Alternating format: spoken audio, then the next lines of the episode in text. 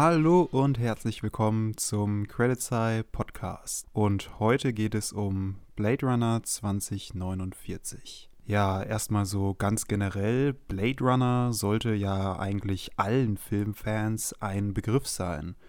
Der Mix aus Science Fiction und Film Noir war zwar zunächst kein großer Kinoerfolg, konnte Jahre nach Release aber immer mehr ein Kult und fast schon Legendenstatus aufbauen.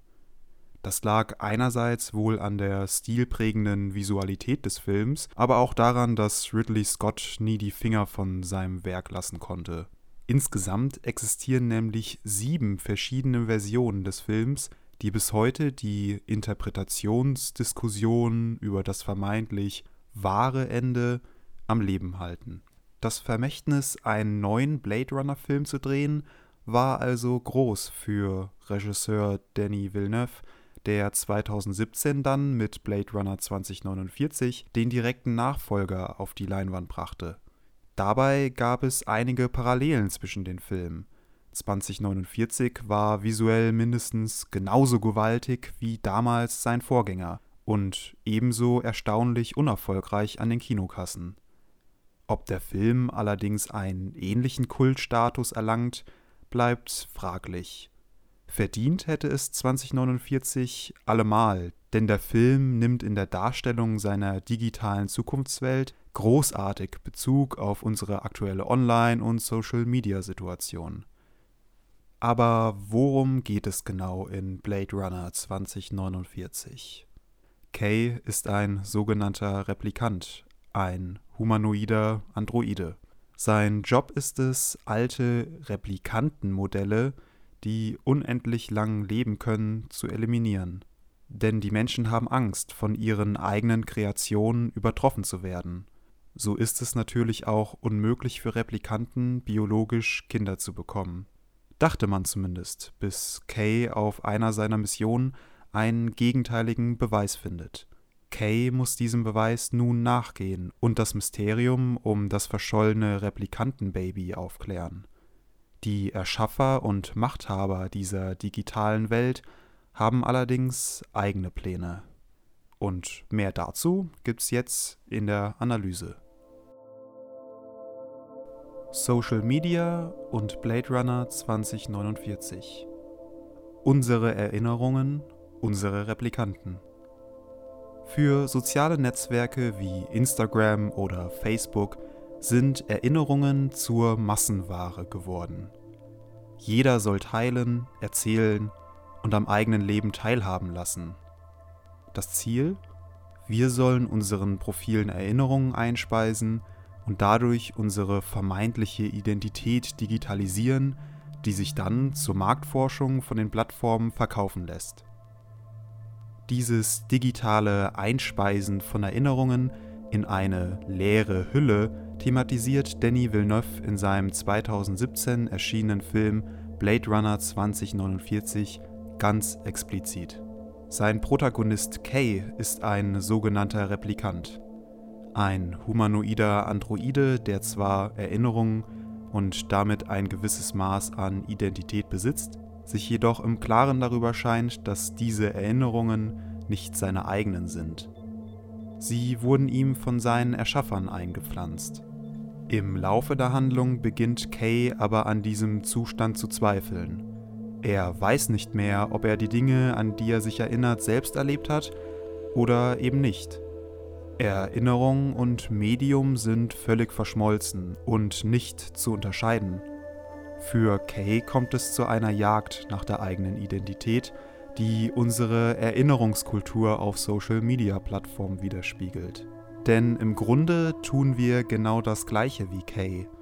Wir nutzen unsere Online-Profile, um Versuche zu starten, unsere Identität auszubilden und somit unsere eigene Menschlichkeit unter Beweis zu stellen. Denn erst Erinnerungen machen uns zu Menschen Egal, ob wir uns assoziativ, selektiv oder obsessiv erinnern, egal, ob wir vergessen oder verdrängen. Erinnern bedeutet Menschsein. Und nirgendwo wird so viel erinnert wie auf Social Media. Hier kommt es allerdings zum Konflikt, denn soziale Netzwerke haben kein Interesse daran, dass wir in ihnen eigenständige oder gar multiple Identitäten ausbilden. Vielmehr geht es ihnen um den rein ökonomischen Wert dahinter und ihren Einfluss auf diesen Wert, wie Luciano Floridi bestätigt. Die Erinnerung spielt bei der Konstruktion der Identität der Person eine entscheidende Rolle.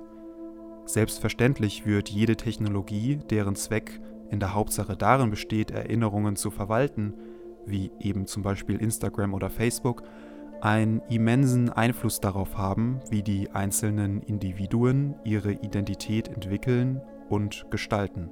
Aber wie zur Hölle äußert sich das denn jetzt alles in Villeneuves Film? Fangen wir beim Offensichtlichen an. Der Erinnerungskonstrukteurin und heimlichen Tochter Deckards, Anna Stelline. Im Gespräch mit Kay merkt Anna Stelline an, Replicants live such hard lives, made to do what we'd rather not. I can't help your future, but I can give you good memories to think back on and smile. Man kann von einer Degradierung von Erinnerungen sprechen. Erinnerungen als Mittel zum Zweck, die nur dazu dienen, ein Produkt wie Kay glücklich bzw. instand zu halten eine Parallele zu sozialen Medien, in denen unsere Erinnerungen bzw. wir selbst das Produkt sind. Denn auch wir sollen durch das Teilhaben an dieser digitalen Erinnerungswelt an der Stange gehalten und gleichzeitig durch Algorithmen in unserer Wahrnehmung gelenkt werden. An die Stelle eines Facebook-Algorithmus tritt nun Anna Stelline, die ihre eigenen Erinnerungen Kay einpflanzte, um sich selbst vor den Autoritäten und Neander Wallace zu schützen. Stelline nutzt ihre Macht über Erinnerungen, um Kays Identität zu infiltrieren. Die ihm eingespeisten Erinnerungen sind buchstäblich ein trojanisches Pferd, wie Silke Arnold de Semine in ihrem Essay feststellt. This real memory is indeed a Trojan horse, unlawfully implanted to hide the true identity of the person who really did live through this event, Dr. Anasteline. Kay is just a decoy. Stelline ist zwar gefangen in ihrem Glaskasten und ist fernab jeglicher Relevanz, ich meine, sie existiert außerhalb der gesellschaftlichen Gegenwart, aber mit ihrer Macht über die Vergangenheit ist sie in der Lage, die Zukunft zu ihren Gunsten zu beeinflussen. Macht über Erinnerungen über die Vergangenheit zu besitzen, bedeutet also gleichzeitig Macht über Identitäten und somit die Zukunft zu generieren. Selbiges gilt auch für Neander Wallace. Wallace's corporate power extends beyond the present to the past. He designs all AI products and therefore owns the data archives of all electronic fragments of the past which means that he can also shape the frameworks through which his subjects engage with others and with the past. Villeneuve inszeniert Wallace also als Facebook, Google oder Amazon, eine kapitalistische Institution, die mit ihrer Macht über die Vergangenheit, über unsere Erinnerungen uns alle beeinflusst und somit die Zukunft gestaltet. Die einzige Warte, in die Wallaces Macht nicht vorzudringen scheint, ist die Vergangenheit, die vom Blackout betroffen ist. Hierzu nochmal kurz als Erklärung. Der Blackout war ein gigantischer Netzwerkausfall zwischen dem ersten und zweiten Blade Runner Film, der zum Verlust vieler wichtiger Daten für die Wallace Corporation, aber natürlich auch für andere Firmen führte. So besteht der Auslöser und das Zentrum des Plots von Blade Runner 2049 auch aus Rachels und Deckards Erlebnissen, die vor diesem Blackout geschehen sind. Alles andere wäre unmöglich, da Wallace die Post-Blackout-Zeit dokumentiert und kontrolliert und ein wahrhaftiger Konflikt daher nie zustande kommen würde. So ist eben auch Deckard derjenige, der zum Ende des Films Wallace die Stirn bietet denn er ist in der Lage, die manipulative Erinnerungswelt von Blade Runner 2049 zu durchschauen und ihr zu widerstehen.